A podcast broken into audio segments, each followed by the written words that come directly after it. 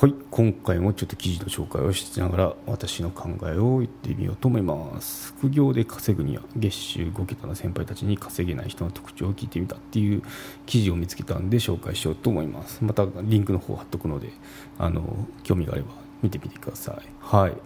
ということで月収5桁ってことは万万円ですね。1, 1桁万円の副業ってことですね。はい。ということで。じゃあ早速いきましょう。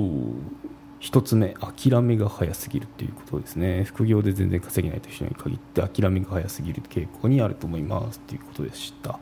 うん。まあ、結構そうですね。最初っていうのはそのやっぱこの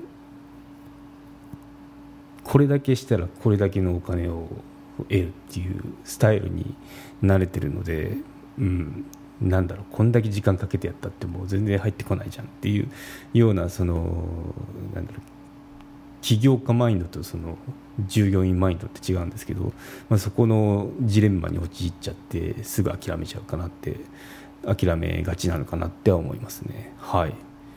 2つ目いきましょう。すぐ人に聞く、まあ、ググって分かるようなことを人に聞いたりあとまあうん人に聞いても分かんないようなことを聞く人も稼げない人の特徴だと思いますっていうことを言ってますね。うんまあそうですね、これも微妙かな。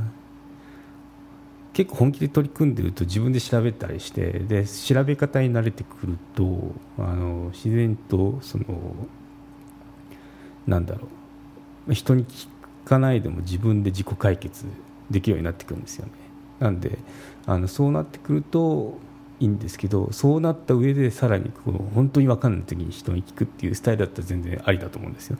ただもうなんかこのなんだろう受け身ポジティブじゃなくてプロアクティブじゃなくてリアクティブ？どっちだっけ？分からなくなってきた 受け身受け身であの何かをしようっていうタイプの人っていうのは結構厳しいかなって思いますね。うん。そうこれどうすればいいんですか？これどうすればいいんですか？っていうような。のは、うん、最初は本当になんかこう微妙なんですよね。こう吸収しようと思ってそう言ってる人もいればなんか性格的に自分で調べないで人に聞くっていうタイプがいると思うんですよ。大きく2つに分けると。でその後者だったらちょっとあの行き詰まるぞっていう自己解決能力っていうのを高めないとあのやっぱこの成長っていうのはないですよね。誰かに聞かなきゃ次の一歩が出せないっていう状況になるので、はい、あとは3つ目他人の真似ばかりしているっていうことを言ってますね。うん。まあ人の真似ばかりしている。人は副業で稼げていない印象があります。成功事例を参考にするのはいい考えだと思いますが本質まで理解しているわけではないため再現性が低い印象ですっていうことですね。うん。まあその結構成功している人の体験談とかっていうのはいろいろ出回ってますけど、うん、まあ一番手っ取り早いっていうのはやっぱ真似るっていうのが一番なんですよ。それを真似てみてやってみて再現性があればその再できればいいんですけど、うん、それだけだとやっぱ次のステップっていうのはいかないですよね。ある程度はやっぱその真似ればそのある程度の高みはできるんですけど次の高みっていうのはちょっと行きづらいかなっていうのはありますよね、うん、なんでかって言ったら2番煎じですからね。はい。なんでその何かやるにしてもこの本質って何だろうっていうのをこう分かんなくても最初はいいんですけどその見極めつつああじゃあこのパターンでこのやってみたらどうなるんだろうっていうこうこういうなんだろう派生するようなことを自分で探し出すっていうのが一番なんかこう効くんじゃないかなと思いますね。うん。そう。やっぱまあでもまあでも最初は真似でいいと思いますよね。真似て本当に完コピぐらいやってでやっているうちになんかスキルついていくのであのうん応用編っていうのは出てくると思うんですけどね。自然と。うん。だからそんなにあのうん、まあでもいるのかな？ずっと真似ばっかりしてる人っていうのは。そうだったらダメですね、うん、やっぱこの真似ていく過程で何かのスキルをつけてでそこでこの自分のその派生バージョンを見つけてやってみるっていうのが一番なんかこう効くパターンかなって思いますね。はい、ということでこんだけだったんですね。3つですね。うん。諦めが早すぎる。人にすぐ聞く。で真似ばっかりしてるってことですね。うん。ですね。うん。まあ副業だけでなく一般のビジネスでもいるんじゃないですかね。